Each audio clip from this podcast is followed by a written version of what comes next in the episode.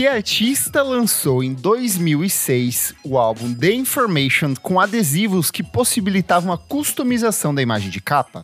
Letra A, Beirute. Letra B, Jarvis Cocker. Letra C, Beck. Ou letra D, The Flaming Lips?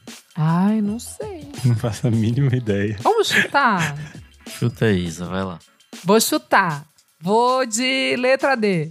Letra D, The Flaming Lips? Lips, é. Errado, a resposta correta é letra C, Beck. Ele lançou o disco The Olha! Information com um pacote de adesivinhos e a imagem de capa vinha num gridzinho pra você personalizar Nossa, que álbum é esse? Acho que eu nunca ouvi. quisesse. Enfim. Oi, pessoal, eu sou o Kleber Fak. Oiê, eu sou Isadora Almeida. Olá, eu sou o Renan Guerra. Eu sou o Nick Silva.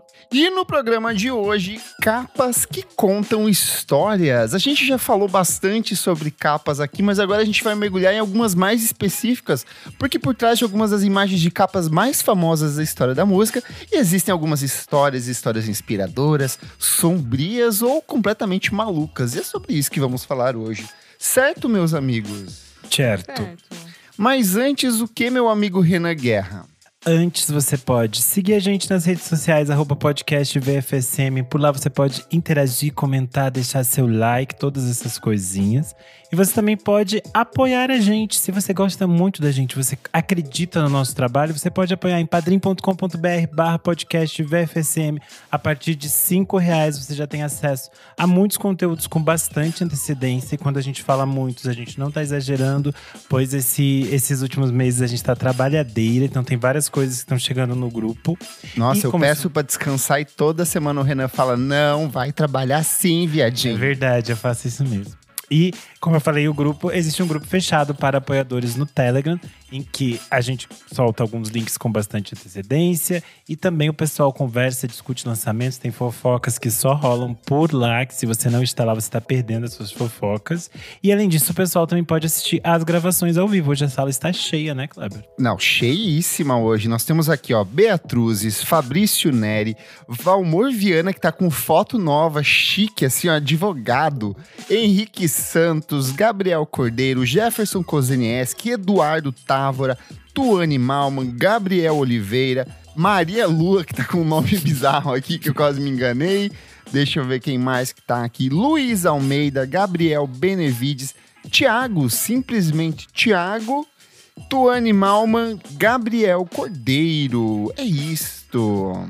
Além disso, o Kleber também deixa perguntinhas pra vocês aí na plataforma de streaming Spotify. Se você está ouvindo por aí, responda nossas perguntas. Também pode avaliar o nosso podcast na sua plataforma de streaming preferida. E se tiver um espacinho pra deixar outros tipos de comentários e avaliações, também aproveite e deixe dizendo quanto a gente é perfeito. Se não for isso, a gente vai tentar achar um jeito de deletar. Vai acontecer. Enfim, é isso. Vamos falar sobre música, meus amigos. Bora. Temos aqui dois programas já gravados onde a gente fala sobre o universo das capas de disco. O primeiro é edição 48, qual a importância da capa para um disco, em que contamos com a participação especialíssima do nosso querido Olga Mendonça. Nossa, esse episódio é ótimo. E temos também uma edição divertidíssima que é Que Capa Feia, edição 143, em que também contamos com a presença do Olga e do Gabriel Rolinha aqui para dividir Demorou sete horas capas. essa gravação. Foi uma, uma das mais Eu amei. longas. Foi incrível. E agora a gente se reúne aqui, cada um de nós separou algumas capitas que gostamos muito, e, mas que trazem alguma coisinha, tem um segredo, uma historinha por trás, algo além de, de só uma, uma capa bonita. Mas antes eu quero perguntar.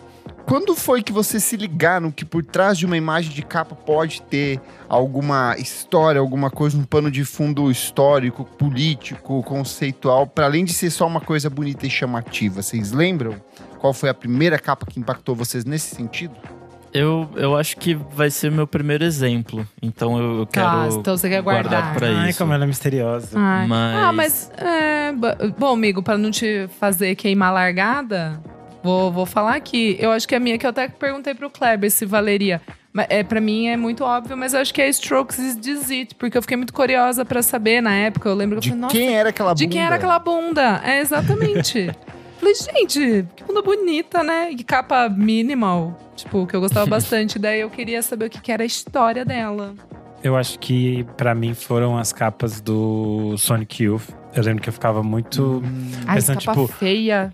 Olha lá, Ai, julgando não, a arte dos Não, outros. tem umas capas feias que são bonitas. É meio Mas é que tem quente. umas coisas, tipo assim, que eu ficava. Nossa, qual o sentido? Tipo, a vela na capa do Daydream Nation. E daí depois eu descobri que era uma obra de arte importante, aí era um Sim. cara importante, tinha um monte de coisa. Então, eu sempre é, puxava um fio de coisas que eu acho que. Ah, Só me fez me apaixonar ainda mais pelo Sonic Youth por causa disso, porque toda a capa de disco deles, tanto que eles vão aparecer aqui na minha lista, sempre tem alguma história e tem alguma relação com algum artista, com algum outro tipo de produção e com outras coisas que eles estão envolvidos. E eu acho que isso sempre me encantou e depois vai me encantar em outros artistas que eu gosto, como é o caso da, da Bjork, por exemplo, que a maioria das capas dela Ai, sempre tem uma produção muito gigantesca. Ela sempre quer contar também uma parte da história do disco a partir desse, desses projetos gráficos. Então, eu acho que isso sempre me, me encanta bastante. Eu gosto quando você consegue ir além do disco a partir do, do projeto gráfico. Acho que uma banda que me, cham- me chamou a atenção nesse sentido também foi o Fleet Foxes, lá no comecinho. Ai, tudo. Que ele- eles tinham uma- umas capas baseadas em pinturas, né? Era geralmente crops de, de pinturas bastante famosas, assim. Geralmente essas coisas mais, sei lá, tipo, ligadas à igreja católica, com coisas acontecendo. Era sempre divertido, assim. E fazia muito sentido com, com a vibe da música que eles estavam colocando ali. Total. Eu acho que pra mim vai muito na questão de hip hop, assim. Eu lembro que tinha algumas capas, sei lá, tinha capa que tinha alguém morto na imagem de capa, umas coisas nesse sentido, e sempre levantava umas questões políticas, assim, umas, umas reflexões. Mas é, o, o Radiohead é um que sempre me atraía muito a- essa questão de o que, que eles estão tentando trabalhar nessa imagem de capa, tipo, capa do The Bands, que é o boneco lá, é, a Sim. capa do, do próprio In Rainbows, a capa do, do OK Computer, que há, algum, há poucos anos descobriram onde que era a fotografia que aparece toda estilizada na capa do, do OK Uou! Computer. Encontraram no Google Maps o lugar, que é tipo uma foto tirada de um Uou! hotel no meio de um cruzamento de uma estrada nos Estados Unidos, assim. Que então, legal. sempre me chama a atenção esse tipo de abordagem. Mas eu acho que principalmente quando a gente pega a produção, própria produção brasileira dos anos 60, 70 e 80 durante a ditadura, sabe? De, desses artistas que, para além da, da poética, de brincar com as palavras, tentavam trazer algum significado oculto na imagem de capa. A própria capa da Tropicália, sabe? Ela tem é, camadas e mais camadas dentro daquela capa que, Sim. tipo, para além das personalidades que estão ali, né? Mas vamos começar com a nossa seleção, meus amigos? Quem começa aí? Posso começar, já que eu falei que ia revelar o meu primeiro contato com capas históricas? É o Led Zeppelin 1, quando, na época que eu era roqueiro, um Hum. jovem roqueirinho. É muito chamativa essa, essa capa, que é basicamente um dirigível pegando fogo, assim. Essa capa é uma, uma foto daquele Zeppelin alemão, o Hindenburg, que pegou fogo em 1937, lá em, em New Jersey. E aí o fotógrafo Sam Scher tirou uma foto daquilo e foi usado, assim. Eu li uma história que achei bem engraçada, que eles usaram dentro, na, na parte de dentro do, do disco original, o logo do, do- da família Von Zeppelin. E aí foram processados depois e tal. Teve todo um, um bafafá ali pra além da capa. Mas é meio que isso, assim. E eu acho que faz muito sentido, porque na época ali que foi lançada tinha toda a história do Keith Moon falar que o som do, da, da banda, né? O som, o som do Led Zeppelin era pesado como um, um balão de chumbo e tal. E aí que daí que veio o nome, né? Então, tipo, Keith Moon, baterista do The Who, deu o nome pro Led Zeppelin.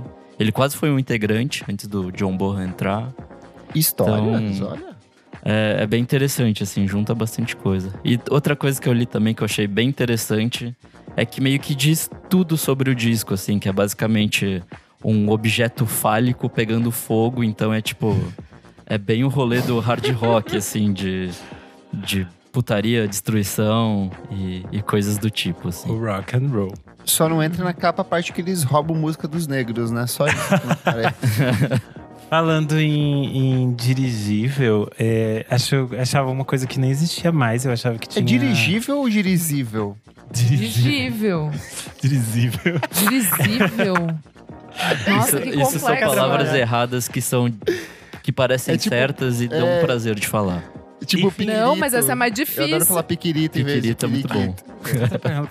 Eu É, falo dirigível. Registro. Nossa, essa é mais difícil. Mas é mais difícil, amigo. Seja lá o jeito Negócio que de você dirige, fale. dirigível. Pensa que Eu é achei. Eu achei que era algo que não existia mais. E esse mês apareceu um em São Paulo. Aqui em São Paulo, Sim. é. É, virou tipo, todo Ah, mundo é? ficou filmando, tirando Sim. foto e tal. É, de uma marca aí. Mas enfim, só isso. O, o Apex Twin, quando ele voltou na década passada, lá em 2014, a ação de marketing foi fazer um balão desses é, flutuando pelas, pela, pela, pela cidade de Londres, assim, para as pessoas tirarem fotos. Tinha o símbolo dele, aquele azinho customizado. Eu acho chique. Eu, eu gostaria de viajar. Me parece uma coisa meio é, rico dos anos 1800, sabe? O rico fedido que chega pra atrapalhar a vida da Geni na cidade, só pra isso. Nossa, é uma ideia pra mim muito estranha. Tipo um balão de gás que pega fogo. Tipo, É, parece que é, é, é Parece que vai dar certo, pra sabe? morte, sabe? Tipo, É. morte vai acontecer a qualquer momento. É, mas perfeito. Uma ótima primeira escolha. Isa, o que, que você quer começar aí hoje? Ah, vamos de rock. Vamos de rock, Ah, sim. os Vamos lá. É, eu escolhi a capa do YouTube do álbum War, que é de 83. E foi gravado em 82. Ela é bem clássica, essa capa. E eu lembro que quando eu comecei a ouvir YouTube, eu falava, gente, mas por que que é um menininho, né? Tipo, meio estranho, enfim. Hum, não achava que não, que não. Mas daí eu comecei a pesquisar, fui lendo. E ele aparece. O menino em questão é o Peter Rowan, que é o irmão de um artista que era amigo da banda chamado Googie. E ele era membro de uma banda chamada The Virgin Prunes. É, a foto em questão do, do Peter, que é o menininho, é do Hugo McGuinness. É, e enfim, esse menino ele aparece também no, no primeiro, acho que EP deles, que é o Three, daí depois aparece no Boy, no single de I Will Follow, no The Best Of do, de 1980 a 1990. E enfim, a capa Eu não mostra. sei se você vai comentar, mas a capa do boy foi super polêmica, né? Hum. Super, Rolou super. acusação de pedofilia. Exatamente. Tipo, a sociedade das senhorinhas católicas se uniram pra tirar Nos o, Estados o Unidos teve que muda- é, mudar e tal, nível, enfim, é. caos. Mas aí no, no War, tipo, é um álbum que realmente, assim, é bem faquinha na bota quando você para pra ler as letras. E aí eu tava vendo que o Bono mesmo, ele falou que a guerra parecia ser um tema no ano de 1982, quando eles estavam gravando. Então, é. Guerra te- das eu- Malvinas. Exatamente. Teve também guerra no Líbano, enfim. E aí eu separei aqui um, um trecho que, que ele fala aqui, ó. Muitas das músicas do nosso último álbum são bastante abstratas, mas War é intencionalmente mais direto, mais específico. Mas você ainda pode colocar o título em um monte de níveis diferentes. Nós não estamos falando apenas dos aspectos físicos da guerra. Os efeitos emocionais são importantes. Daí, tipo, é uma aspas. Nas trincheiras cavadas dentro, dentro dos nossos corações. É, as pessoas tornaram-se insensíveis à violência. Assistindo a TV, é difícil saber a diferença entre o que é o fato e, e ficção. E um minuto você tá vendo alguém levar um tiro em The Professionals, e no próximo você vê alguém caindo de uma janela após ser baleado no noticiário. Um é ficção e o outro é a vida real. Mas estamos nos tornando tão acostumados com a ficção que nos, que nos tornamos insensíveis ao real. O War poderia ser a história de um lar desfeito, uma família na guerra. Então, assim, daí as coisas começaram a fazer mais sentido, assim, pra mim, que daí realmente. Filosofou. Filoso é, Bono hablando.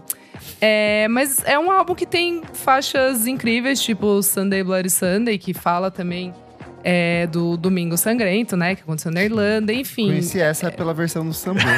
Exatamente, um clássico. Mas enfim, gente, eu acho bem interessante esse álbum, até porque o menino ganhou chocolate para tirar as fotos. Esse foi, essa foi a prenda dele. Quando eles tira, tiraram Nossa, que coisa foto. de pedófilo isso. Tirar uma foto sem camisa aqui. Era irmão do amigo dele. Não, esse é War, War é depois, né? O boy talvez. Enfim, gente, Bizarro. mas é isso. Só antes do Renan ir aqui, ó, o comentário do Henrique Santos, ele falou: o Kleber falou do Tropicália. Lembrei que ele, o do Tribalistas, eram capas que a gente tinha contato desde criança, mesmo não tendo disco. Aparecia sempre em matérias didáticas nas aulas de arte. É verdade. O, o Tropicália, sim, eu lembro que aparecia bastante. O Tribalista eu já era velho, já era for- na Já faculdade. tinha saído da escola já. É. Vai lá, Renan, qual que é a sua primeira Eu dica? vou seguir na linha crianças e as problemáticas de você colocar crianças na capa do seu disco. Que eu vou falar do disco do Placebo, o disco homônimo de Ai, eu 1996. amo, é o meu favorito deles. É o meu disco favorito deles também. Eu sempre fui muito encantado por essa capa. Eu usei ela há muitos anos de capa do meu Facebook. É, e eu achava incrível, eu achava. Não sei, tinha um mistério nessa capa que eu não entendi o que era.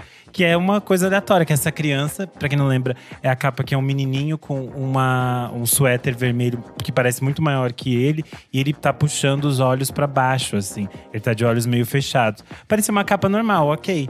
Mas aí, nos anos 2010, a gente descobriu que esse menino da capa se chama David Fox. Ele reapareceu na mídia. É, a foto foi tirada por um primo dele, chamado Samuel Fletcher, que é um fotógrafo profissional. Só que ele tava, tipo, num passeio, visitando a família. Ele tirou umas fotos com as crianças da família e falou: Ah, é só umas fotos que a gente tá tirando. Só que depois ele precisou surgiu um freela ali, né? Tipo, ai, gente, tem umas. Precisamos de, uma, de umas fotos para uma capa de um disco. Ele ofereceu algumas opções que ele tinha e o pessoal gostou dessa foto específica do David fazendo essa brincadeira com os olhos. E ok, ele ligou pra família e falou: Gente, o disco vai, vai. O menino vai ser na capa de um disco. Eu consegui vender essa foto, ó, que legal. Todo mundo falou: Ok, tudo certo, vida que segue. E aí, nos anos é, 2000 e, em 2012, especificamente, o David Fox reapareceu na mídia falando que queria processar o placebo, porque essa capa tinha arruinado a vida dele, tinha destruído tudo, tudo que ele tinha por causa dessa capa. Ou talvez um pouco exagerado. Mas o fato, conhece, gay. O fato é que ele falou que é, a foto foi não tinha autorização dele para ser usada. Porque ela foi vendida. E aí, como eles moravam na. Ele, é, ele era uma criança da Inglaterra, é, essa capa ficou. Apareceu em milhões de outdoors e espaços. Aparecia na TV, aparecia na MTV, as crianças assistiam MTV. E aí, basicamente, as crianças da escola falavam: olha lá, o fulaninho tá na capa daquele disco de boiolinha. E aí ficaram a vida inteira incomodando ele. Ele teve que mudar de escola uma época, porque ele sofria muito bullying dos outros colegas. São relatos dele, tá, gente? Então não tem é, condição de, de, de, de discutir com ele. E só que depois disso também essa história meio que esfriou. Existe uma matéria depois, posteriormente, da Far Out falando que é, oficialmente esse processo nunca chegou a acontecer. É, eles não sabem se talvez o placebo tenha feito alguma negociação com ele, alguma coisa, porque ele surgiu nesse momento falando essas, dando essas entrevistas, depois ele tipo desapareceu assim. É, o fato é que isso já Brian acontece. Molko matou ele. Isso acontece, isso de a pessoa ter a sua foto utilizada sem que ela tenha autorizado oficialmente, já aconteceu em outros casos. Porque Vampire Weekend, no, Isso. no Contra. No Contra, a Kristen, Ai. Kirsten Kennis, que é a moça que aparece na capa do Contra, ela também não sabia que a foto tinha sido, usada. Porque na prática, legalmente, é, a foto, o direito autoral da foto é do fotógrafo e não, tipo, do modelo. Então, não precisaria oficialmente de uma autorização dessa pessoa para que essa foto seja utilizada em uma outra coisa. Então, é muito difícil também que judicialmente você ganhe esse processo. É algo bem complexo e, tipo, meandros de direitos autorais, assim. De todo modo, é, eu acho essa capa do Placebo muito iconic. Entendo que o, Di- o mini divo tenha sofrido ah, bullying e tudo mais, mas continua sendo uma capa ótima para mim. É isso. Vou começar aqui com não uma, mas cinco em uma, porque eu trago The Roots com Things Fall Apart, de 1999. É uma criação do Kenny Grivels. É, no final dos anos 90, o Roots já era uma banda conhecida, mas nunca era assim um grande sucesso, um grande fenômeno do hip hop. E quando eles vêm com esse disco que tem uma pegada política muito mais acentuada, eles decidem que precisariam ter uma imagem de capa que fosse é, que dialogasse com isso, que tratasse sobre questões sobre racismo, sobre violência policial, sobre fome, sobre guerra, que eram os temas que meio que circulavam é, entre as conversas deles. Então o Kenny Gravilis ele oferece essas várias capas e eles optam por um pacote, é, por ter uma que é específica, né, que é aquela imagem clássica que são duas mulheres negras fugindo no, da polícia no- na região do Brooklyn durante as manifestações pelo direito civil no final da década de 60, mas eles ainda levam outras quatro eh, outras capas juntos. Uma das fotos que é chamada de mão de Ases é a foto do mafioso Giuseppe Joey The Boss Masséria, que foi encontrado morto segurando um ás nas mãos depois de ser assassinado em um restaurante. Outra foto mostra um incêndio destruindo uma igreja que feriu alguns bombeiros e você pode ver os destroços da igreja e esse bombeiro ferido lá no fundo. Uma que para mim é bem impactante, eu acho que é a mais forte aqui, é uma foto tirada na estação ferroviária de Xangai em 1937 e representava as consequências da guerra japonesa na China. Na foto a gente vê um bebê chorando, provavelmente abandonado, no meio de um monte de escombros. É uma foto bem pesada, assim, tipo, você vê toda a destruição no fundo e a criança num cantinho.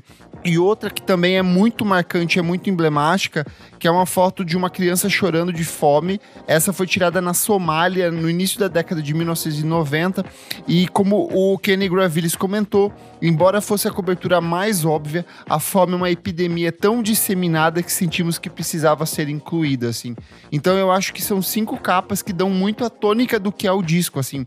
Você olha para a imagem de capa, você consegue imediatamente identificar sobre os assuntos e sobre a temática que eles vão incorporar ali dentro, e é para mim até hoje o melhor disco do The Roots, assim, eu sou apaixonado por esse trabalho fantástico. Boa. Bom, pra minha segunda, eu vou com um disco que eu amo demais, que é o American Football. American Football. Clássico. É, a foto é bem simples, na verdade, né? Tipo, é o crop de um, da fachada de uma casinha bem típica americana, assim. E eu acho que no fim diz muito sobre o que é o disco, né? Tipo, sei lá, essas coisas bem de subúrbio americano, de, sei lá, uma descrição de uma saída de vida adolescente ali, enfim. E aí tem, tem essas cores meio esverdeadas que, que tem na capa. Mas é engraçado, assim, porque essa casa de onde eles tiraram foto, que fica em, fica em Urbana, em Illinois, não é de ninguém, assim, não é de ninguém da banda, é de amigos de amigos. Então, era, era só uma casa que o, que o, fo, o fotógrafo Chris Strong passou na frente, gostou e tirou uma foto. E aí, no, no, segundo, no segundo disco da banda, de 2016, a capa é de dentro da, da casa. É tipo, Hum. são fotos lá de dentro. Não sabia. Então, ela é, é divertido, né? Essa coisa de. Eles tiveram acesso primeiro à casa quando eles é, fizeram o, o clipe de Nevermind, que é o primeiro clipe da banda, que foi só em 2014. Enfim, tem uma historinha lá que se passa dentro dessa casa, então dá pra ver um pouco mais de como, de como era ali. E aí, outra, outra parte da, da história interessante é que em maio de 2023, a banda, o selo. Polyvinyl, que, né, que é tipo o selo da banda desde sempre, o fotógrafo original, Chris Strong, e mais uma, uma galera compraram a casa, porque ela ia ser vendida Oh. e aí possivelmente destruída por, que sei lá, eu não sei como anda o mercado imobiliário de Illinois, mas aparentemente essa casa de 1800 e tanto não era mais tão nova assim. E eles iam reformar e destruir. E- Mas aí a galera comprou e meio que ficou em posse Ela deles, foi, tipo, assim. tombada, né? Mais ou menos, como se fosse isso, assim. É, não exatamente, porque acho que lá não existe essa, essa galera, não, não existe não, o existe. Existe deles. tombamento no mundo inteiro. Esse conceito é, é mundial. Mas é aquele, um a ideia era carta inventada. preservar ela, a estrutura dela como ela era até aquele momento, sabe? Não ia ter grandes alterações a partir disso. É, então, e aí essa casa ficou conhecida como do American Football House. E tá aí até hoje bonitona. E é isso. Perfeito. Excelente. Sou eu, vamos lá. Para a minha segunda escolha, eu trago uma capinha aqui que me- foi a última que me chamou a atenção. Quando eu tava assistindo aquele documentário, até que eu já dei aqui como dica, o Under the Volcano, que é a história do Air Studios é, em Montserrat, naquela ilha lá caribenha que eu contei pra vocês. É, tem um álbum chamado Volcano, da, de uma banda chamada Jimmy Buffett, que é o senhor que ele canta. é, Puta, ele é gigantesco nos Estados Unidos, assim, o Jimmy Buffett. É, é meio country, maluquices, easy listening, assim, sabe? Enfim. E aí eu lembro quando eu tava assistindo o documentário, apareceu essa capa e eu fiquei muito impactada. Eu achei muito bonita essa capa. E aí eu comecei a ouvir, eu gostei muito. E aí eu fui atrás de ver a, a história, porque, assim, é um álbum que resume muito da história do Air Studio, que era esse estúdio que é, durou, acho que 15 anos, alguma coisa assim, em Montserrat, que era do Sir George Martin.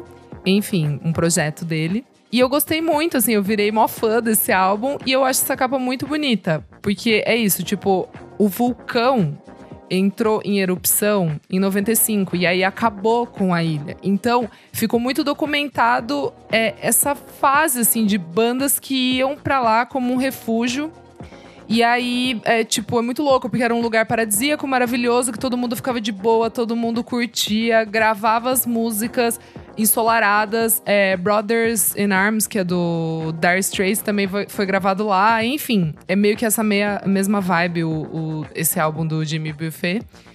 E, enfim, é tipo, a capa é muito maravilhosa, que é um desenho bem anos 80, assim. Ele foi lançado em 79, mas ele é bem 80.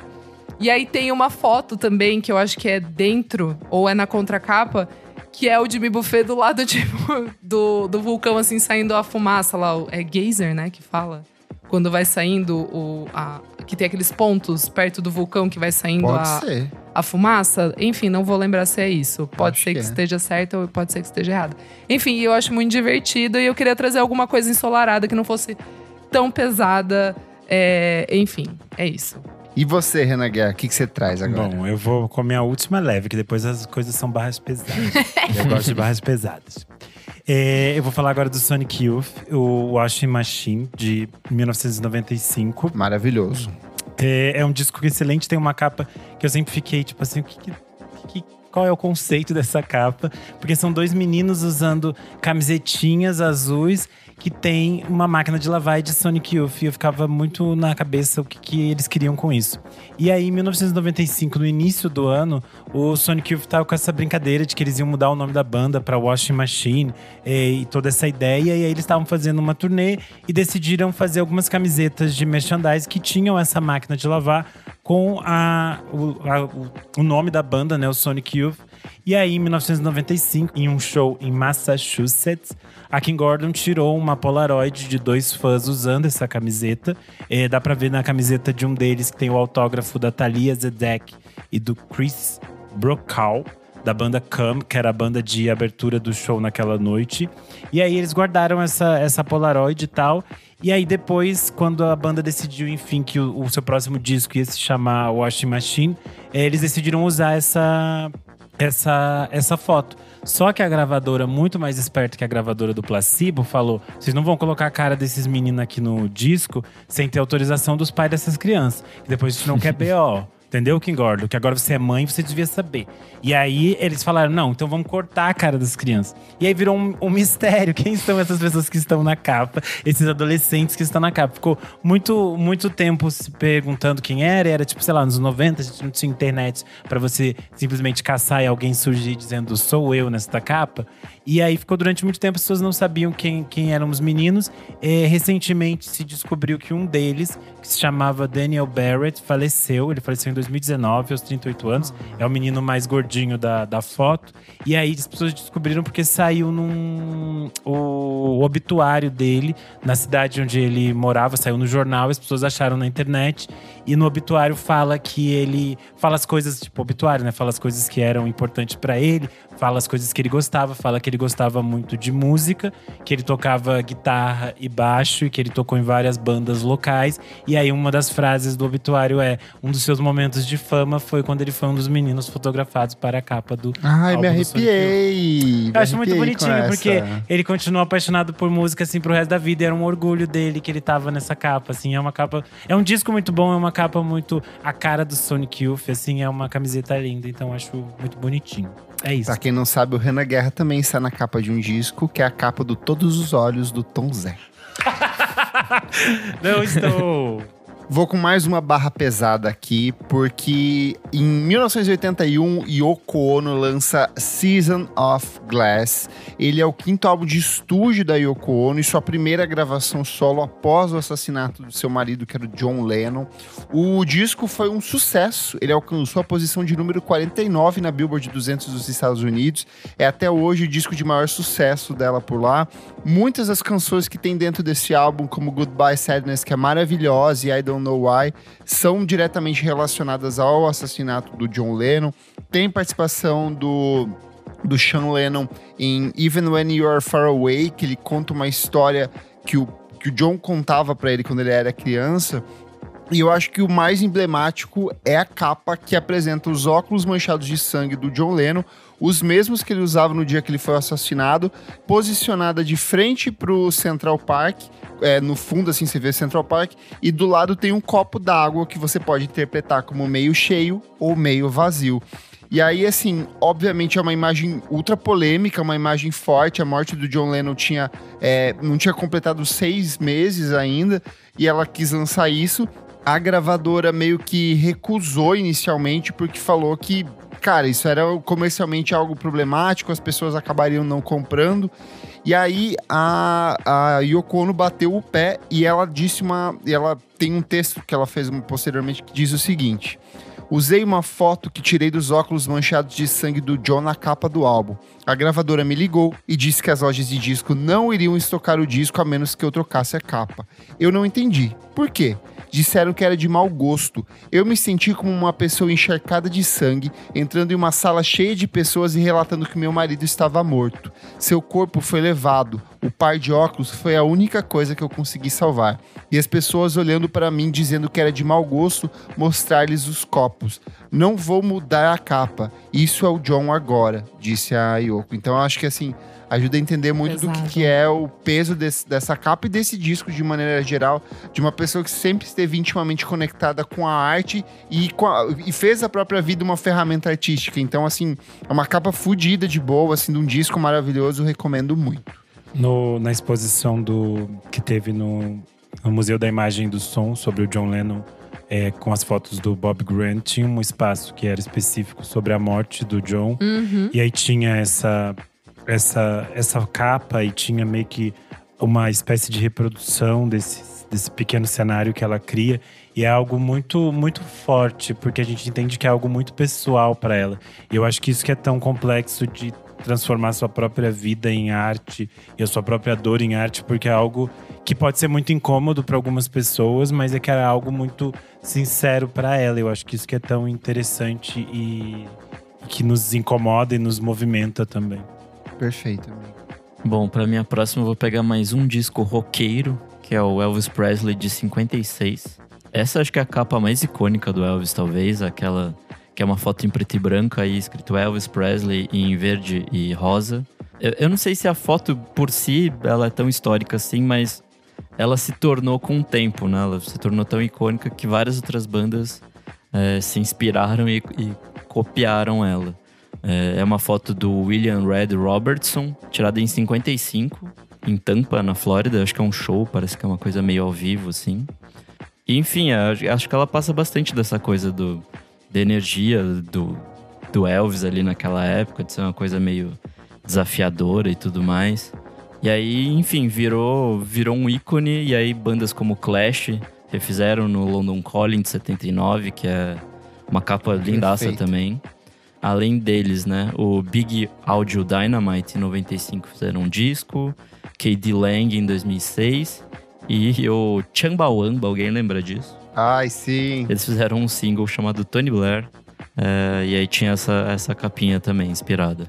Iconic é, off-topic, já que a gente falou do Elvis Presley, tem um episódio da Rádio Novelo que se chama 15 Minutos de Fama, que eles entrevistam um médico brasileiro que participou da autópsia do Elvis Presley. Olha! É um episódio muito bom. Que é o mesmo médico que participou da autópsia alienígena do Fantástico nos anos 90. Do ET Bilu, exato.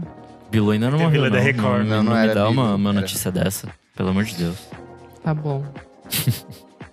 Vai, posso ir? Vai lá, amiga. Vamos lá. Minha próxima escolha é um álbum que eu tava fazendo pesquisa, né, e tal, dando uma olhada.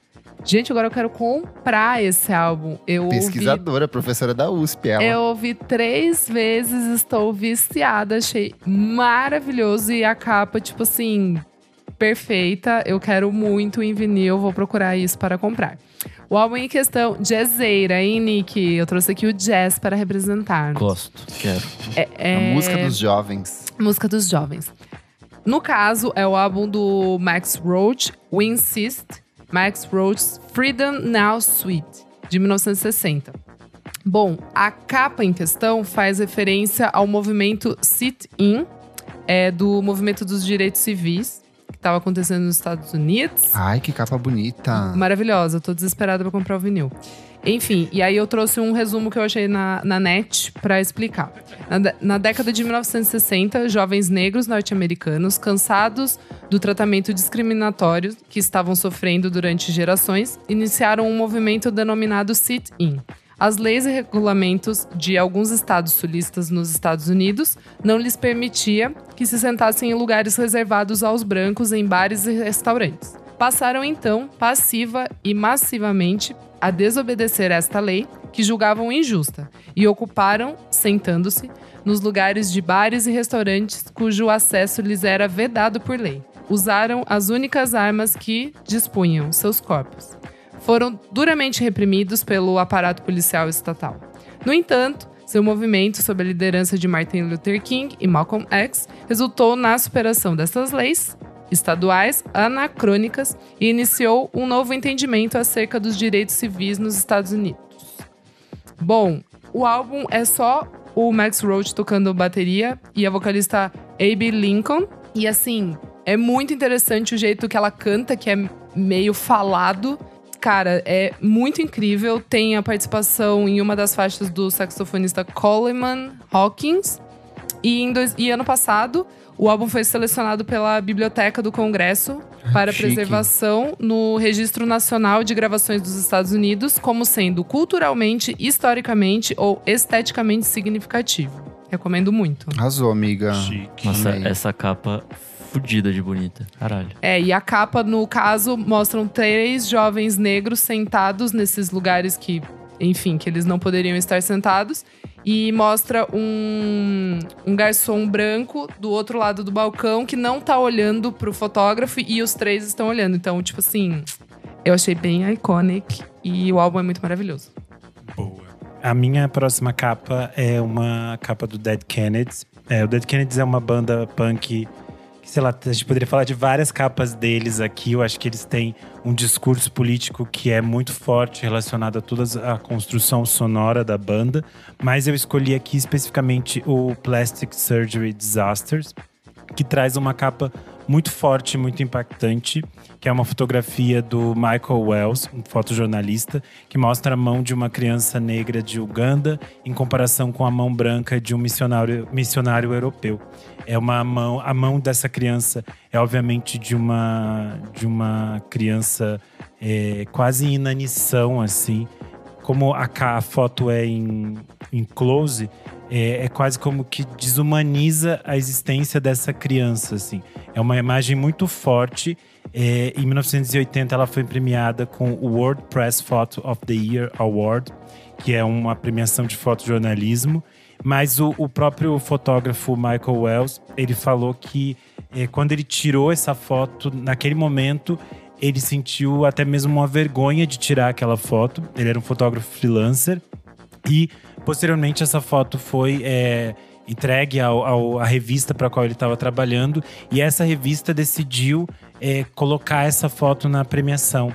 E que quando ele recebeu esse prêmio, ele se sentiu extremamente desconfortável e muito mal de ser premiado por uma foto que era de pessoas morrendo de fome. E aí ele passou a se questionar sobre a própria produção jornalística dele, o tipo de produção que ele estava fazendo. E é uma um tipo de discussão que vira e mexe e volta e que foi muito marcante nos anos 80 e 90, porque se discutia muito essa perspectiva de é, fotos que eram de denúncia, mas até que ponto essas fotos é, exploravam e se aproveitavam dessas pessoas. Eu acho que o momento mais impactante de discussão em torno disso é uma foto de 1993 do Kevin Carter, que tem uma criança também africana, que ela.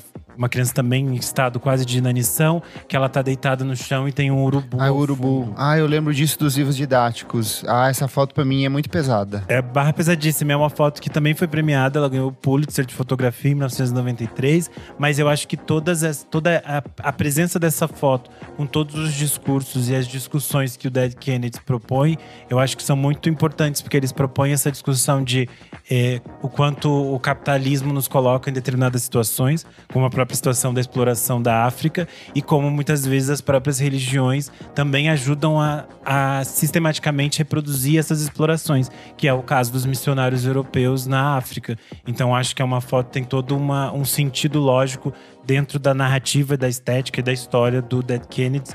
E acho que é interessante esse impacto que ela nos provoca, e por isso que eu trouxe ela aqui hoje. É isto. Boa.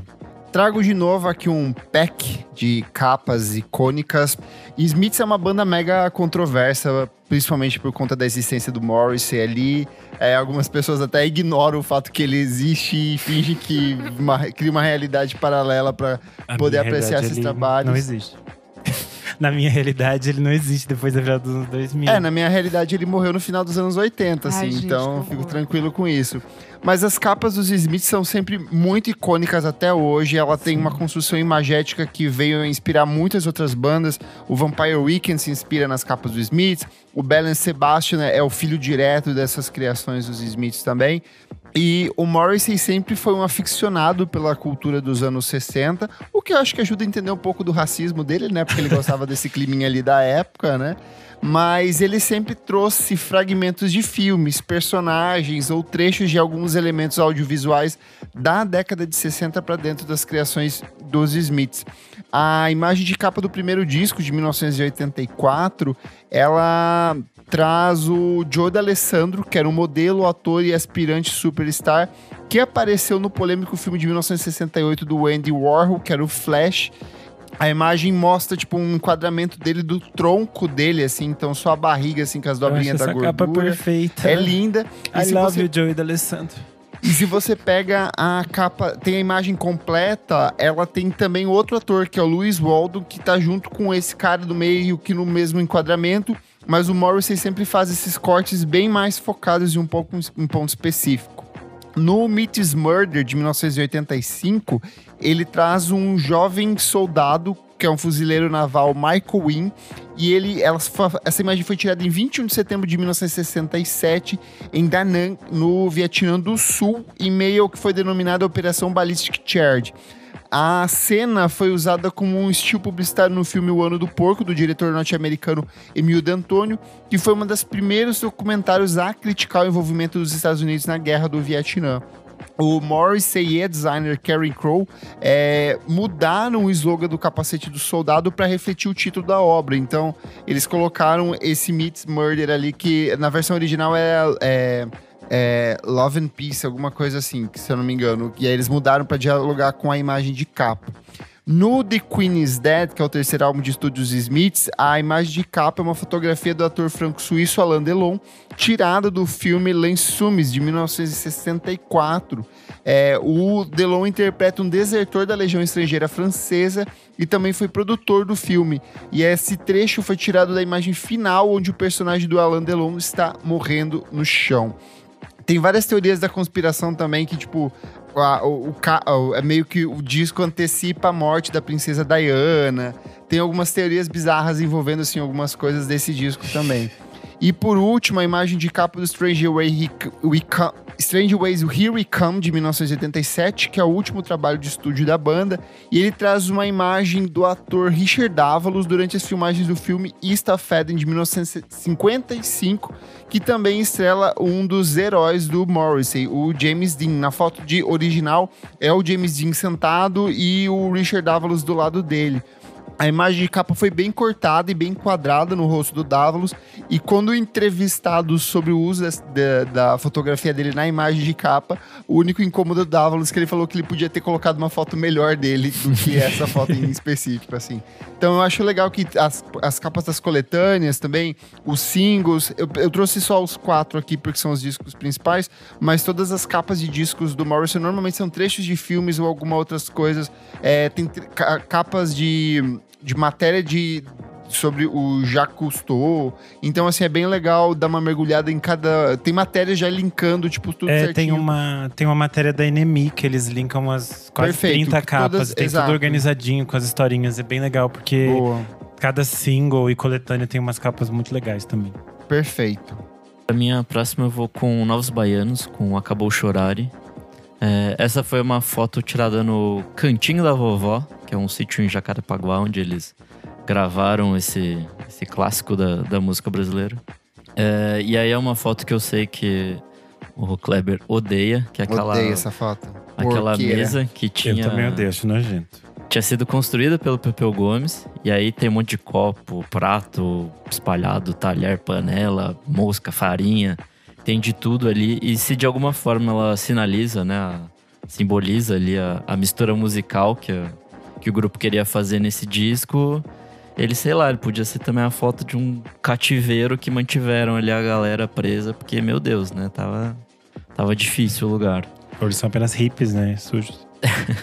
Mas enfim, é, fora essa foto, as outras reedições ou, ou materiais extras lançados a partir desse, desse disco é bem legal, assim, porque mostra, tipo, ele jogando futebol, mostra foto deles curtindo lá.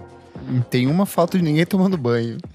Ah, isso jamais. Acho que até os anos 80 ali ninguém nem chegou perto da água.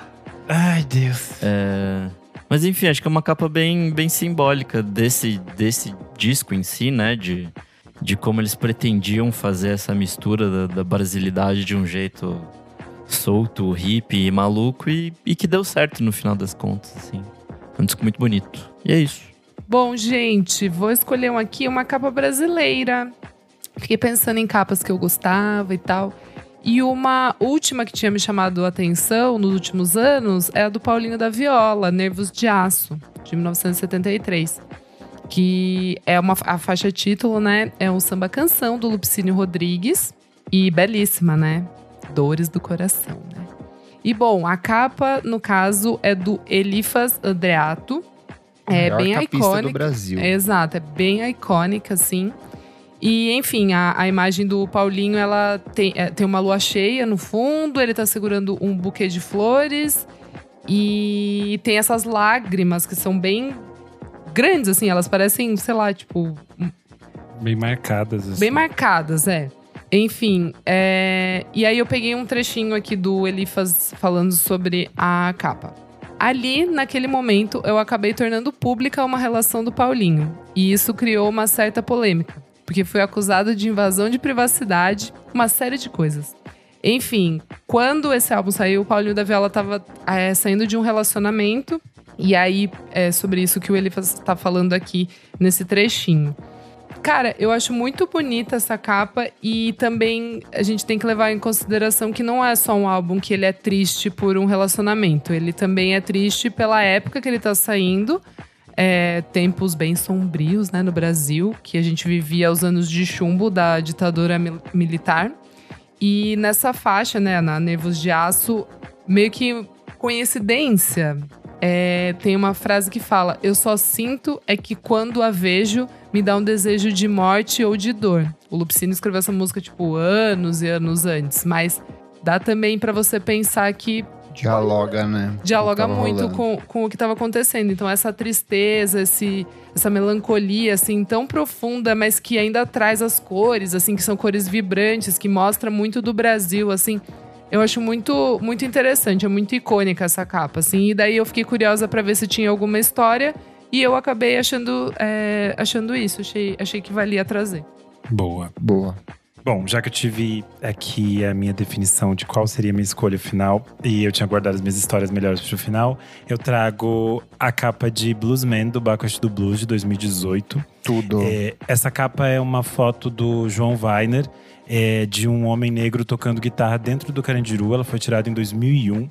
É, quando o Baco ah, mostrou que essa seria a capa do disco, ele falou que ele entendia essa como uma imagem muito libertadora. A forma como essa imagem era tinha sido tirada. E, e acho muito interessante que aí eu fui pesquisar todo o trabalho do João Weiner dentro do Carandiru e é algo muito, muito interessante. É, ele entrou pela primeira vez no Carandiru em 1998 para fazer uma reportagem para a Folha de São Paulo. Ele era é, fotojornalista da Folha e a partir dali ele acaba ficando trabalhando no Carandiru até 2002. É, o 2002 é o ano da implosão do Carandiru, né, em dezembro de 2002. Acho que a gente tem uma imagem muito forte do Carandiru pelo massacre que aconteceu em outubro de 1992.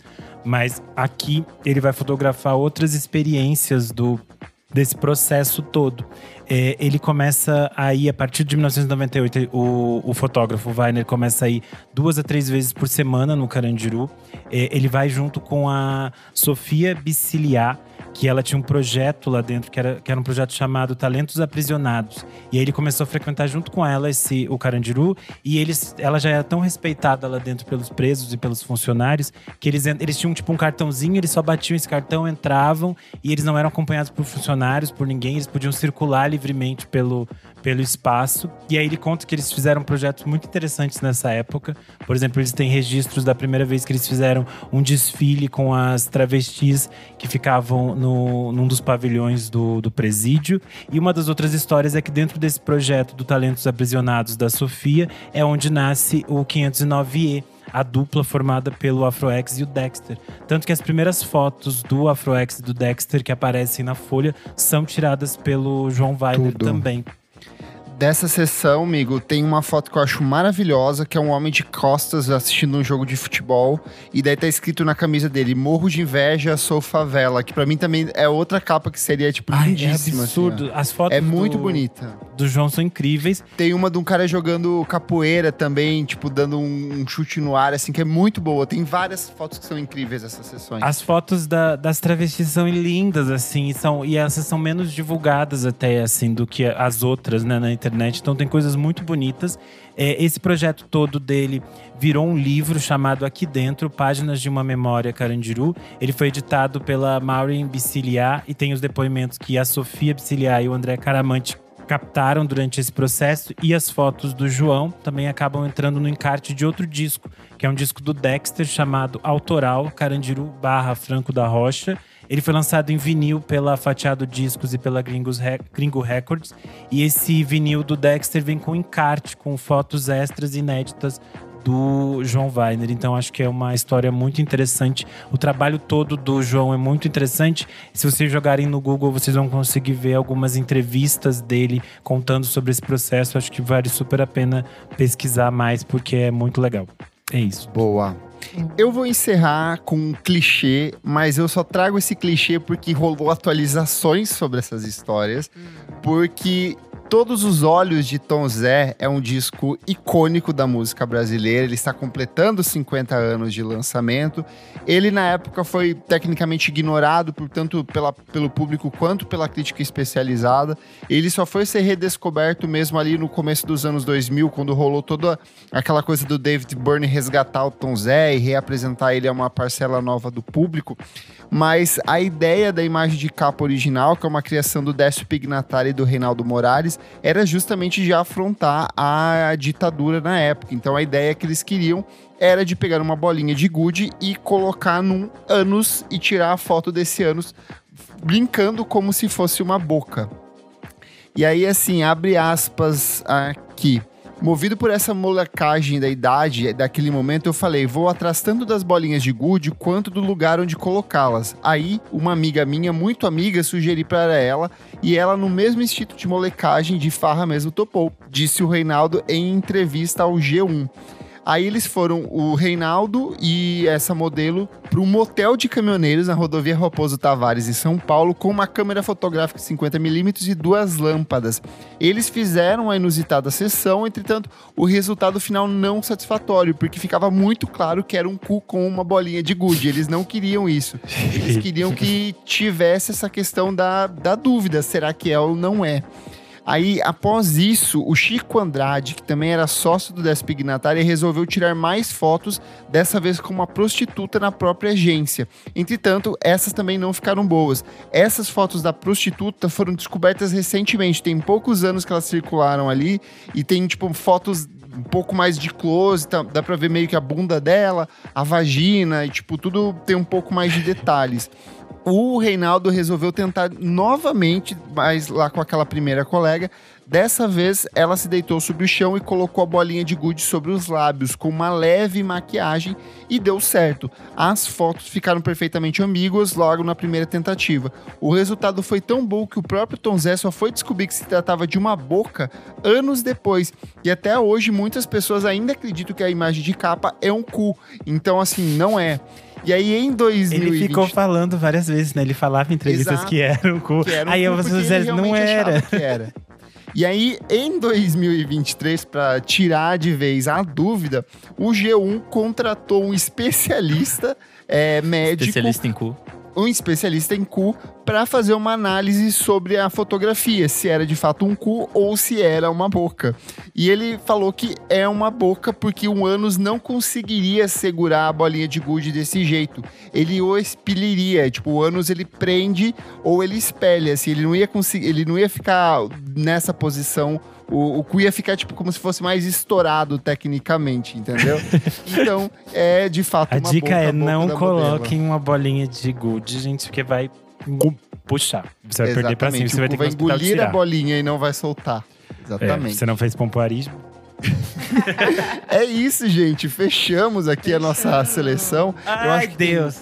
Tem mais histórias de capas incríveis aí pra rolar. Eu acho que rola uma segunda edição. Tem muita coisa. Pensei que o Nick ia trazer o Kendrick Lamar, não trouxe. Fiquei, achei Eu estranho também, aí. eu Essa é. Eu, é que eu tinha. Eu achei que era outra proposta, mas tá tudo bem. Eu trago no, no próximo. Mas ro- rola um segundo programa, mas Rola. você que está ouvindo, vai lá no nosso Instagram ou no Spotify e responda a nossa perguntinha aí. Qual outra capa com uma história icônica você sentiu falta de ver a gente comentando aqui? Certo, meus amigos? Certíssimo. Vamos para o próximo bloco do programa. Não paro de ouvir.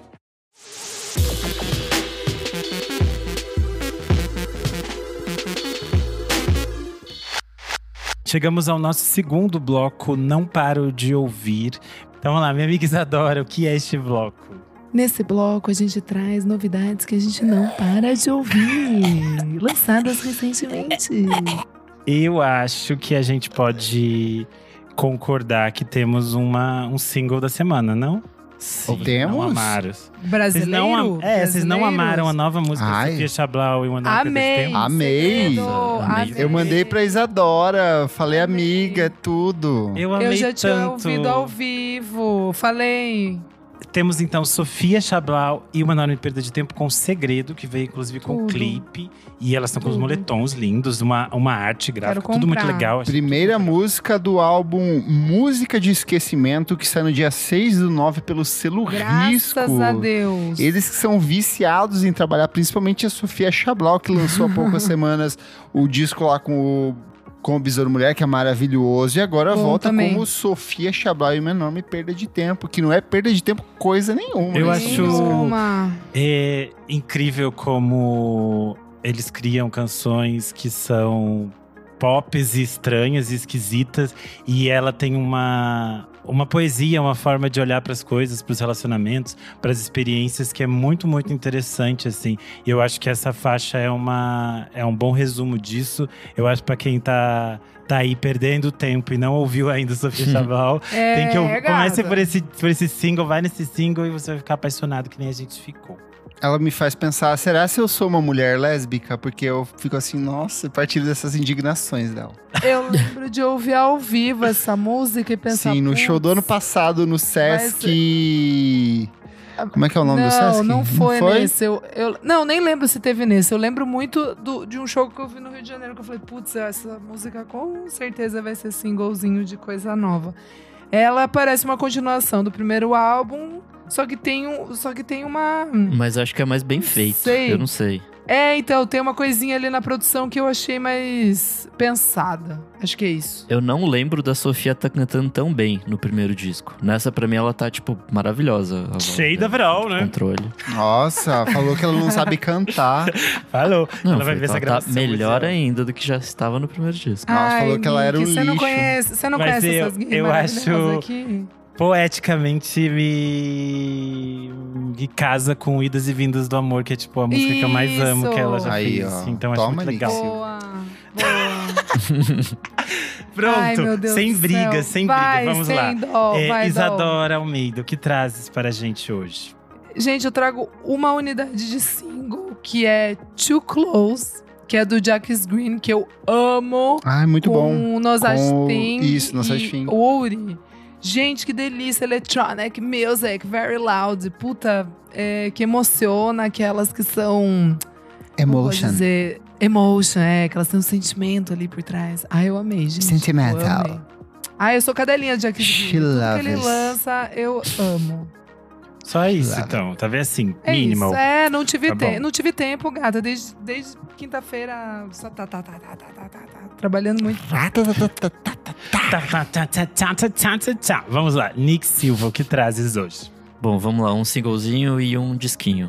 O single é do Bombay Bicycle Club com My Big Day. Ai, adorei.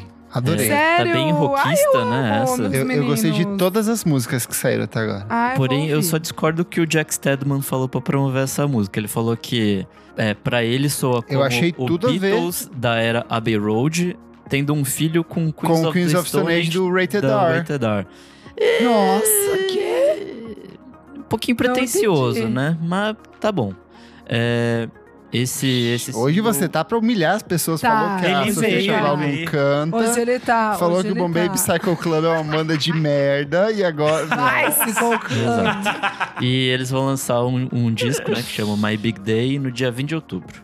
É, minha próxima dica é o Super Shy, que é um projetinho novo do Tom Misch, que é meio de Super música Shy. eletrônica. Super Shy. Ai, tocou no casamento! Super Shy tocou no casamento! Nossa, é, lembrei pra de mim é a música você. do ano, caralho. Mas enfim, não é essa do que a gente tá falando. Não, essa é super shy. Não é essa Super Shy. Super Shy é o nome do projeto, não da música. E ele lançou o disco chamado Rap Music. É bem piras eletrônicas, assim, tem umas coisas meio Rap music House. ou happy music? happy, de feliz. Música ah, feliz. alegria, tá. É, tem umas coisas meio disco, funk, lo-fi, jazz, soul. Só que tudo nesse Nossa, viés mais eletrônicozinho. É, e é isso, é bem divertido, é muito bom. E é isso.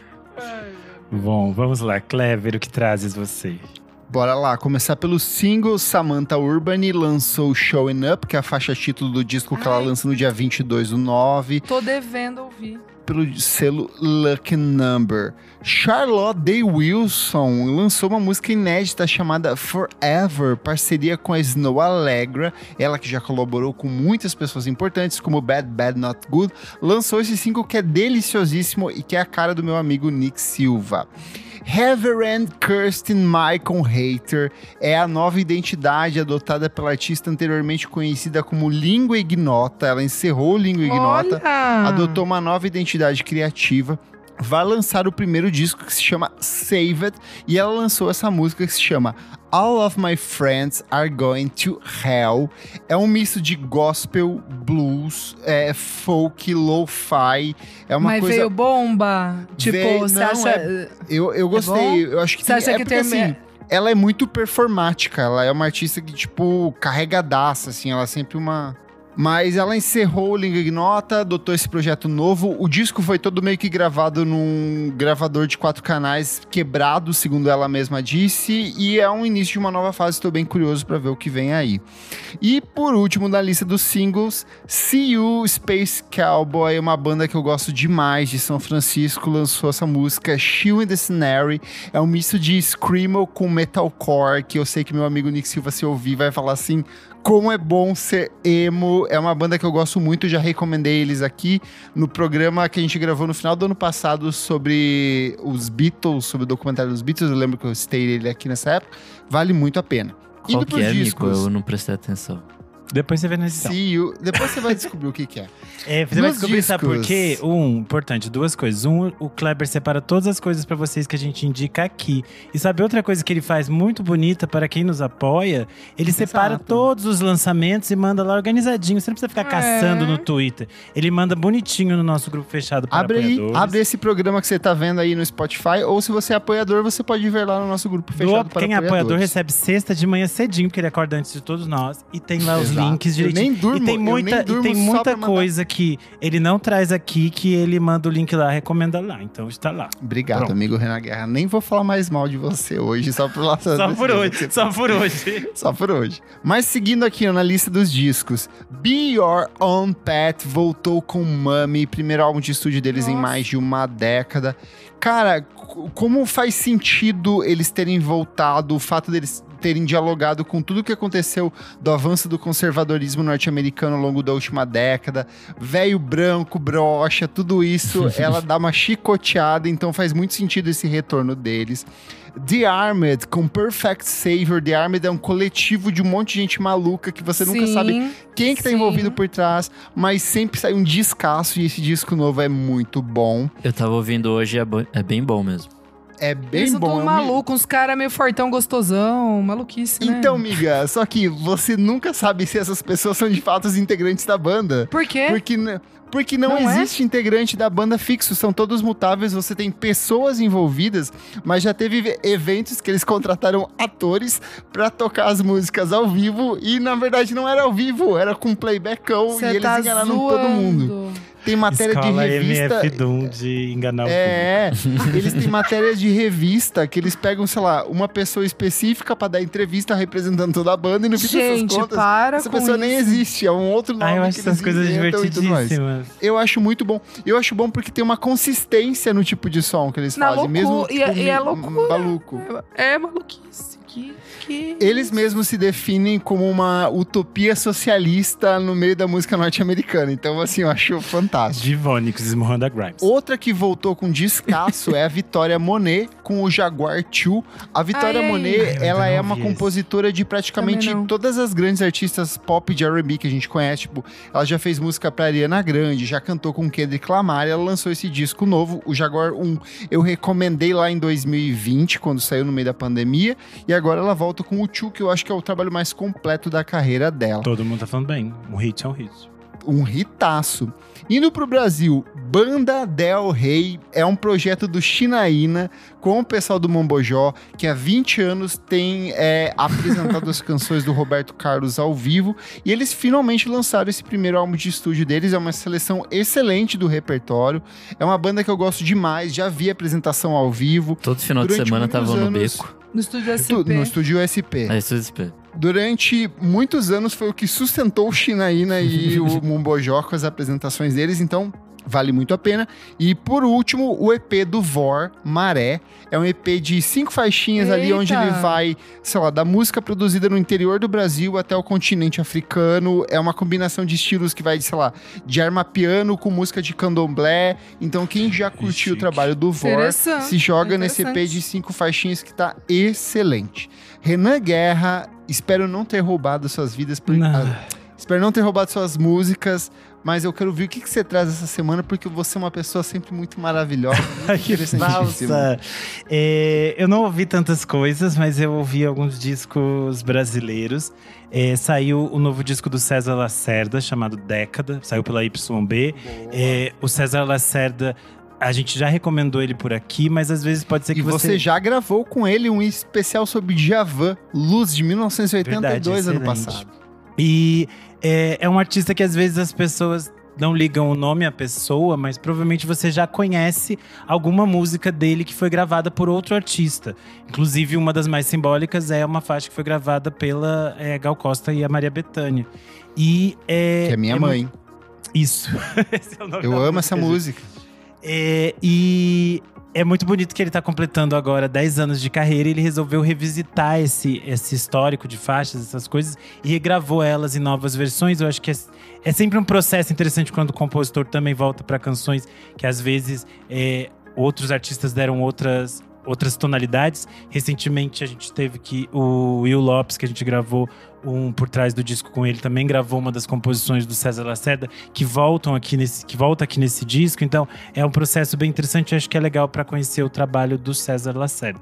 É, a cantora amazonense Anne, Gesine lançou o, disco de- o novo disco dela chamado Em Fuga. É um trabalho bem interessante, foi lançado com apoio do Natura Musical, naquelas, naqueles, naquelas vertentes estaduais que Os o, editais. isso, os editais regionais que o Natura Musical faz. É um trabalho super bonito. É, achei super curioso porque eu fui na audição dela e eu descobri que quem fez a- as fotos dessa, dessa era da, da Anne foi o Efronito, o designer responsável pela nosso. Ah, que legal. Identidade Pela visual. nossa identidade Sim. visual. Nossa camiseta. Davi, queridíssimo. Um beijo pro Davi, que ouve o podcast também. O disco é super bonito, acho que é bem interessante como ela caminha entre é, algumas é, coisas de música pop e outras coisas que são mais melancólicas, mais voltada para um universo que conversa, que chega mais próximo da MPB. Ela faz uns caminhos bem interessantes, então vale a pena ouvir em fuga. E daquelas dicas 100% coisas, é, Mundinho Renan Guerra, saiu o ao vivo Casa Ramil, com toda a família Ramil. É, eles reuniram, era um show que eles faziam que eu consegui curiosamente assistir aqui em São Paulo e não no Rio Grande do Sul, que eles reuniam toda a família, os irmãos Cleiton Cledir, o Vitor Ramil, e aí os filhos e todos os outros, inclui-se o, o Ian Ramil, o Thiago Ramil, a Gutia Ramil e o outro menino que esqueci o nome, que se chama João. João, sucesso pro João. Enfim, toda a família. Eles gravam coisas que são de, de composições de cada um deles. Então tem alguns dos clássicos do Cleiton Cledir, como Vira Virou, essas coisas todas. Tem, aqueles, tem os momentos do Vitor Ramil. Inclusive, eles fazem uma versão para bichinho do, do Ian Ramil, que tá no disco mais recente dele, que a gente gravou por trás do disco também com ele. Enfim, eu achei bem bonito como eu tinha visto o show, é bonito ver o ao vivo, é, um registro ao vivo, achei muito interessante. É isso, uma, uma para a minha. A comunidade do meu país é Rio Grande do Sul. Cadê É, a série exatamente. Keeping Up with Ramils? The Ramils. Vai ter a RBS tá fazendo. Vai, vai ter Inclusive, ano passado- de uma pessoa. Ano passado eles gravaram, tipo, a vinheta de final de ano da. Morta, da morta. coisa. A música, é a música que tá tocando, que toca na novela das seis agora. Estrela, Estrela. É isso. Fechamos então este bloco. Vamos para o nosso terceiro e último bloco. Você precisa ouvir isto.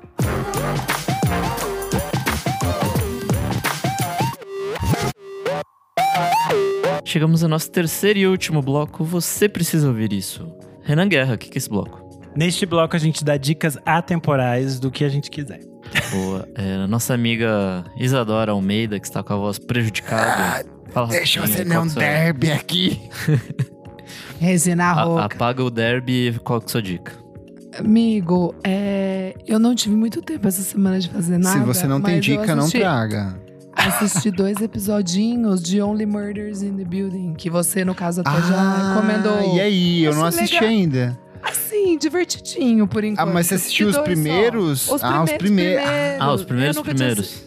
Você não É, assistiu da terceira temporada ainda? Não, nunca tinha assistido. Agora. E aí? Que- eu quero achei saber o que você achou. achei divertidinho. Eu tô meio curiosinha, É muito bom. assim, sabe? Tipo, ai, o que, que vai rolar com esses velho, velhuchos e essa menina? Enfim, amiga, essa série é muito boa. É, é e eu muito boa, quero. eu quero ver a terceira. Eu tô pra Terceira. assistir. Que tem o Boa. Paul Rudd e a Ah, putz, a, a, a Meryl Streep. Meryl Streep. É a Meryl Streep. Eu amei que É. primeiro ele lembrou do Paul Rudd pra depois da Mary Streep. Enfim, é isso. É, Renan Guerra, sua dica. Ai, ai. Vocês sabem que quando eu gosto de uma coisa eu fico meio psicótica. Ah, a gente sabe, mas a gente ama, porque esse é o seu jeitinho. Eu gosto muito de você, amigo Renan. A minha última psicose com literatura foi um escritor francês chamado Edouard Louis. E Ai. ele é um ele é um autor super jovem, ele deve ter tipo, sei lá, acho que ele é um ano mais velho que eu. E Nossa, 50 e quê? 56? Isso. 50, e- 57 a gente vai fazer. E ele escreve basicamente autoficção. É, ele escreve sobre a vida dele. Daí você pensa, nossa, a pessoa tem que ser bem egóica pra ter 20 e poucos anos e, e decidir escrever 500 livros sobre a sua própria vida. Só que é, é basicamente a linguagem que ele escreve é, é muito boa, assim. Então é, você fica completamente enlouquecido pelos, pelos livros dele. O primeiro livro dele que foi lançado no Brasil é esse aqui, O Fim de Ed. Que tem essa capa linda, ele foi lançado na época pela Tusquets Editores. E eu acho que vale começar por esse aqui mesmo, porque ele conta a infância dele. É, ele é do interior da França, de uma cidade bem pobre, e é, ele sempre foi afeminadinho, é, bichinha desde sempre. E ele conta sobre todas as violências que ele sofria por causa disso, é, tanto na escola quanto em casa. É um livro bem duro, bem difícil, assim, mas acho que é muito interessante para Pessoas LGBTs podem se identificar pela perspectiva de você vivenciar determinadas violências, depois se afastar daquele universo onde você viveu essas violências e poder identificar isso com um certo distanciamento, mas também é muito interessante para todo mundo que gosta de uma fofoca, porque esse livro virou um bafafá na, na França. Amigo, você já recomendou esse livro. Não, mas é que eu vou recomendar os outros dois agora. tá. Você E falou aí- que da família, que ele fala mal da família dele, Isso, não é? aí a família dele É. foi nos programas de TV, eh, fez um fuzuê lá, tipo, o caso de família deles. Aí agora saiu no Brasil dois livrinhos pequenininhos dele, pela Todavia, chamado Lutas e Metamorfoses de uma Mulher e Quem Matou Meu Pai. E nesses dois livros ele meio que eh, a gente ficou lá no primeiro livro falando, nossa, a família dele é um lixo, a gente odeia a família dele. Aí ele faz esses dois livros e transforma esses personagens em personagens humanos e complexos, que eles sempre foram. Só que no primeiro livro tinha muito rancor. E nesses dois, não. Esses, não- esses dois são muito interessantes. O primeiro, ele fala, esse do, do pai, quem matou meu pai, ele conta a história de como eh, as políticas públicas voltadas para os trabalhadores na França são, de algum modo, responsáveis pelo, pela morte do pai dele, porque ele. ele eh, o, o valor que ele recebia, digamos assim, de assistência social não dava para ele viver, ele precisava continuar trabalhando, mesmo doente, todas essas coisas. E aí virou um bafafá político lá e um, um político até lançou um livro resposta a esse livro, uma coisa extremamente francesa, um livro resposta. E esse segundo, que é o meu preferido, é Lutas e Metamorfose de uma Mulher, ref- refaz a história dele com a mãe e todos Essa os.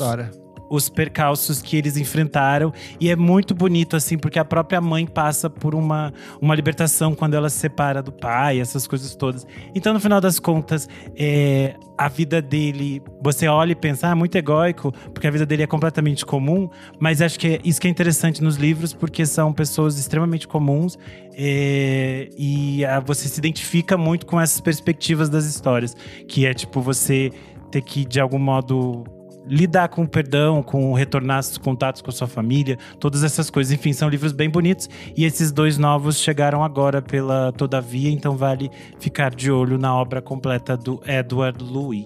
É isto.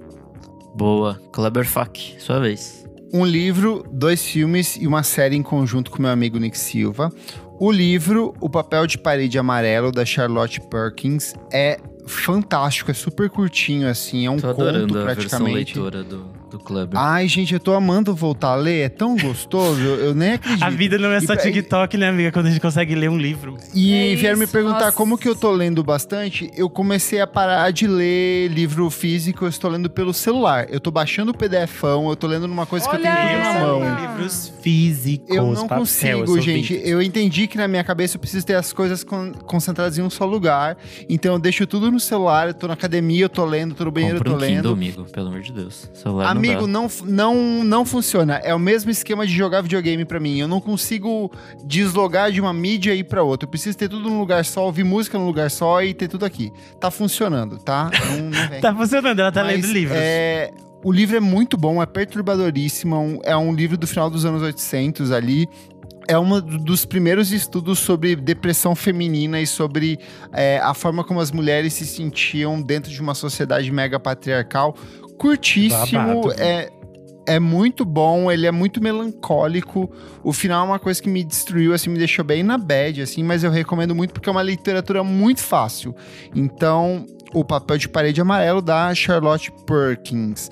Os dois filmes. Coincidentemente, eu vi dois documentários esse final de semana. O que, que são documentários? São falsos documentários que contam uma narrativa. Nesse sentido, são dois documentários de terror. O primeiro é o Savage Land, que você encontra no YouTube, tem na íntegra, legendado em inglês e em espanhol, que conta sobre um assassinato cometido por um cara que matou, sei lá, mais 57 pessoas em uma cidade no interior dos Estados Unidos. Só que aos poucos ele assassinou e fotografou todos esses eventos. Só que fica meio que a entender que, que são talvez zumbis ou pessoas possuídas pelo demônio. Você vai tentar interpretar isso aí. É muito bom, é bem independente, é bem cruzão, mas vale bem a pena. O outro é a Medium, na Amazon Ai, Prime todo mundo tá falando Video. desse. É bem bom porque, assim, é, eu acho que ele joga pra uma coisa desse universo de possessão demoníaca, mas em uma outra narrativa.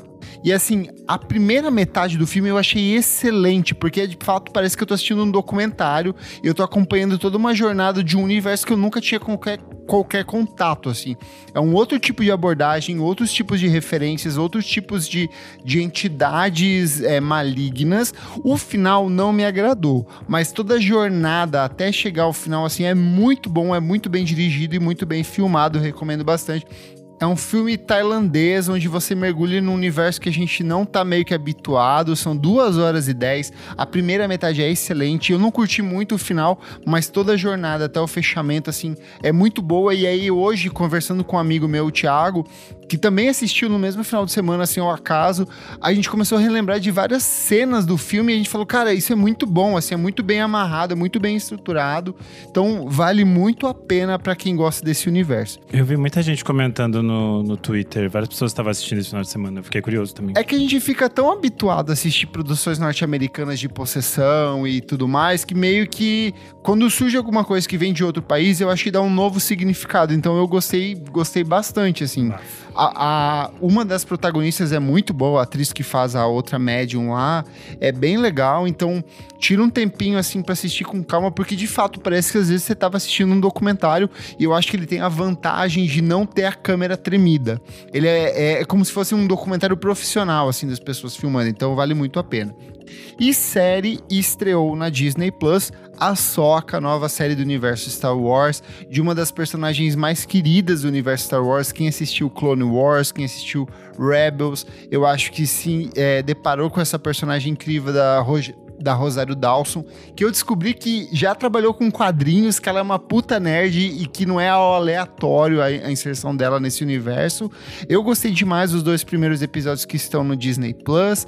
Eu vi que já tá rolando uma séria repressão, e aí até comentando com meu amigo Nick Silva, eu acho que é puro racismo e machismo, porque toda a série gira em torno de mulheres, mas meu amigo Nick Silva, o que, que você achou dos primeiros episódios de Ahsoka? E traga aí seus comentários para essa semana, nesse quadro maravilhoso. É, na verdade, essa seria a minha dica, então estou contigo. Eu gostei bastante dos dois primeiros episódios. É, sou putinha de Star Wars mesmo, então é muito bom qualquer chance de voltar para esse, pra esse universo, mesmo quando é umas merda meio Boba Fett da vida, a gente se sente feliz naquele mundinho. Ai, eu assisti então... inteiro. Ah, é tão ruim. Mas enfim, né? É tão é... ruim, mas eu não consegui parar de assistir. é, é muito legal, assim, a série, porque é, ela traz uma soca adulta, né? Porque a gente viu ela ou como criança barra adolescente lá no, no Clone Wars. O Rebels, ela já era maior, mas ela nem aparece tanto assim.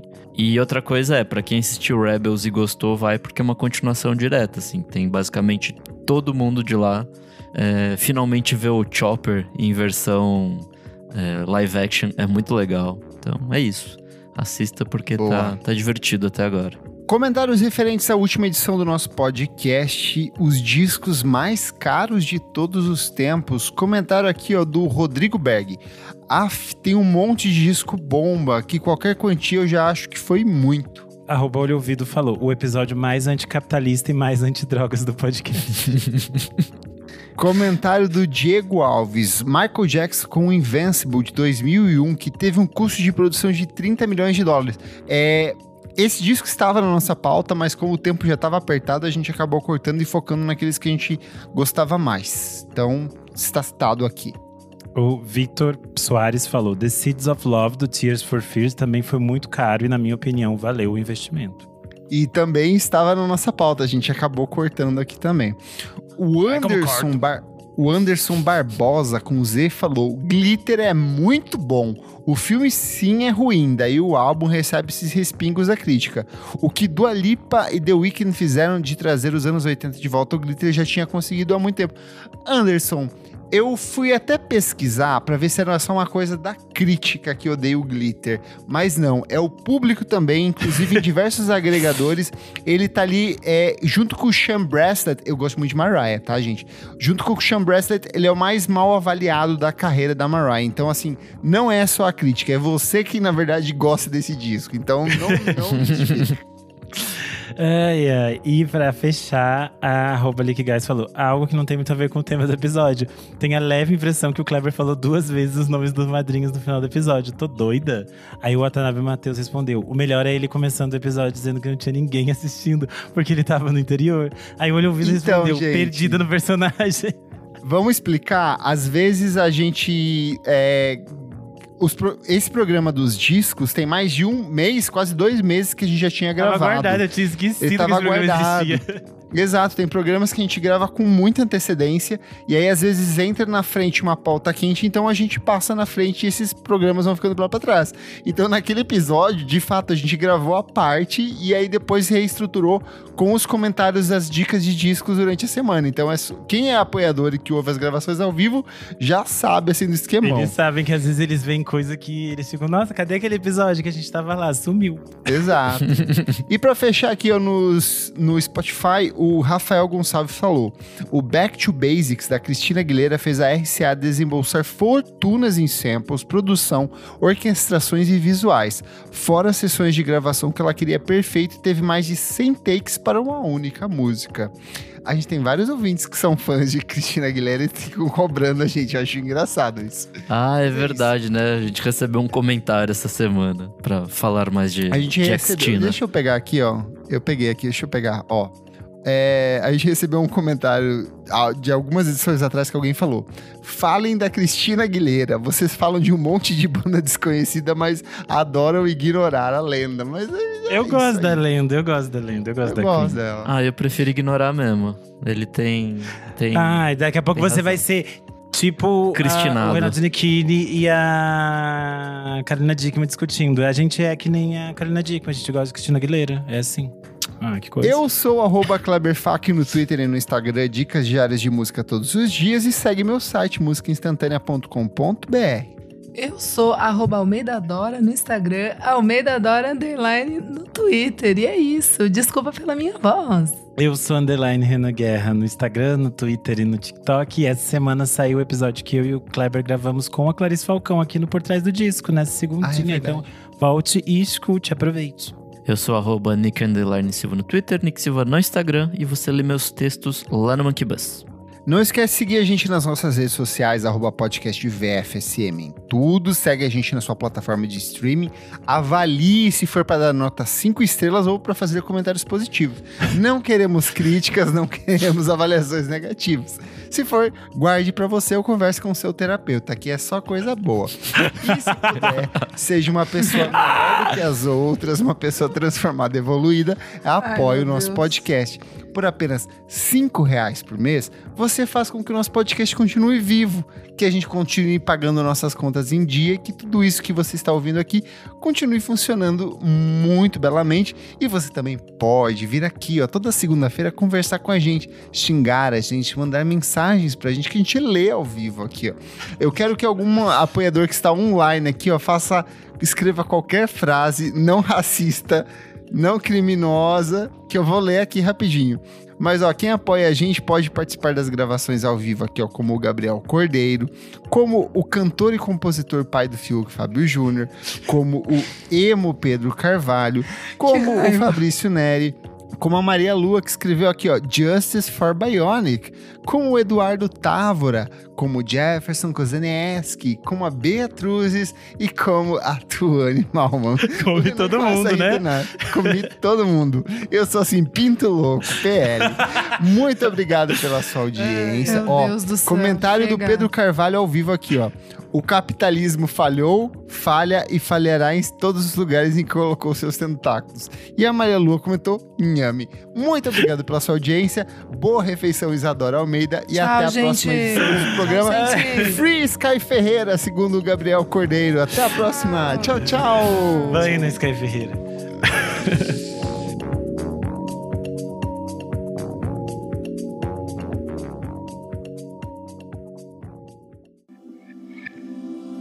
Esse podcast foi editado por Nick Silva.